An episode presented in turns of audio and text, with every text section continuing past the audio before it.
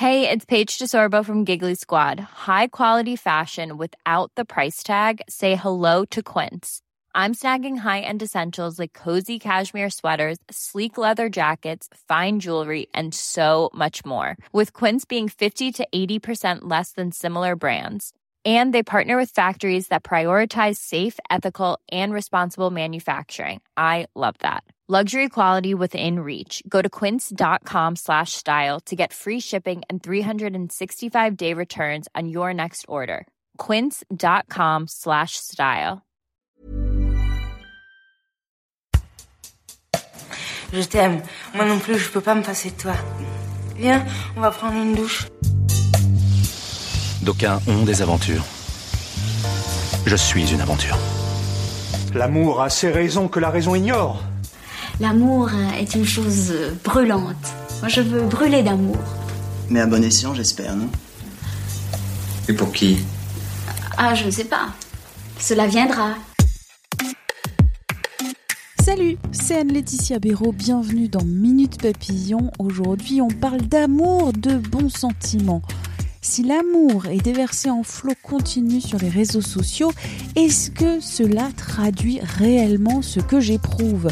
J'envoie des émojis cœur à l'amoureux, je like des photos à longueur de journée, mais est-ce qu'à ce moment-là, je suis transi d'amour? Vous le savez bien, la réponse est non. On parle d'amour, de marchandisation des émotions, de réseaux sociaux avec Julie Neveu. Julie Neveu, elle est maîtresse de conférences en linguistique à l'Université de Paris-Sorbonne, dramaturge, elle a notamment publié Je parle comme je suis, ce que les mots disent de nous, enquête linguistique sur le XXIe siècle chez Grasset. Parlons du mot amour. Est-ce qu'on utilise le mot amour dans nos conversations sur les réseaux sociaux comme dans la vraie vie? L'amour, c'est plus en fait, c'est presque sacralisé finalement, quoi. C'est-à-dire qu'on va parler euh, des rendez-vous qu'on a, des dates, euh, des et l'amour peut-être, ça vient en option, mais c'est plus c'est ce qu'on recherche d'abord, hein. comme si on avait pris conscience que, euh, comme si c'était devenu un peu le Graal. L'amour est, proposé, enfin, disons la pratique de l'amour s'étale partout sur nos écrans comme impossible, voyez comme un des possibles infinis. Et puis la rencontre du vrai amour, là, elle s'éloigne un peu. Quoi. Elle est... On le trouve peut-être quand même toujours, hein. mais où? Où est-ce qu'on va le trouver?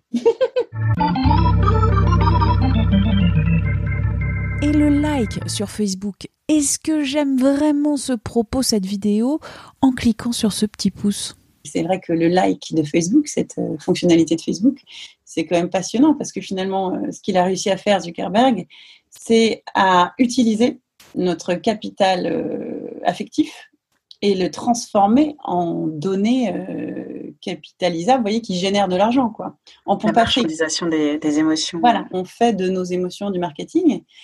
Alors bien sûr, on peut dire ah oui, mais like, ce que j'ai un peu dit dans le livre, like n'a plus rien à voir avec aimer, le verbe aimer, et d'ailleurs on ne le traduit pas.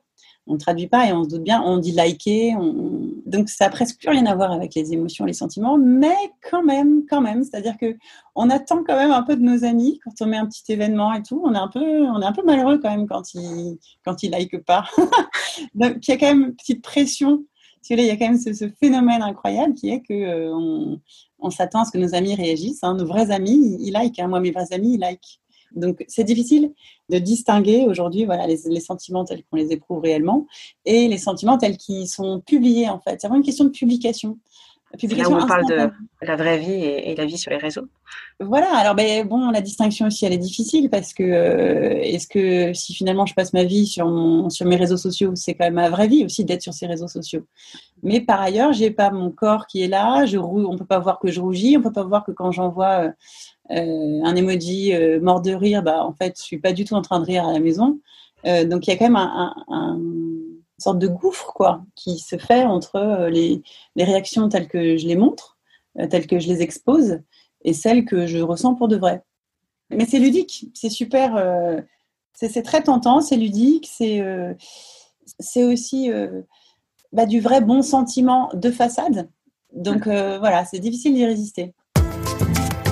Merci à Julie Neveu pour cet entretien. Minute Papillon avec son point d'exclamation. C'est le podcast d'actu de 20 minutes que vous retrouvez sur toutes les plateformes d'écoute en ligne. N'hésitez pas à vous abonner, c'est gratuit. Vous ferez ainsi grandir cette communauté. Pour nous écrire, une seule adresse audio 20minutes.fr. On se retrouve très vite d'ici là. Portez-vous bien.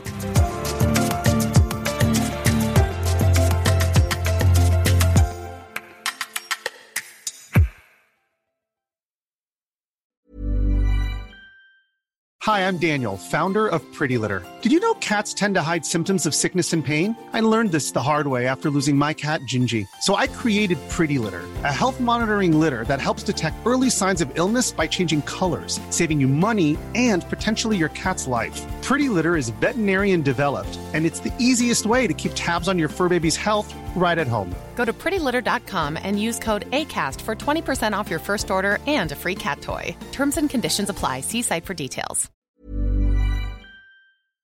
On ne va pas se quitter comme ça. Vous avez aimé cet épisode? Sportif, généraliste, sexo ou scientifique, varié mais toujours bien informé. Découvrez les autres podcasts de la rédaction 20 minutes sur votre application d'écoute préférée ou directement sur podcast au pluriel.20minutes.fr. Et merci de nous avoir écoutés.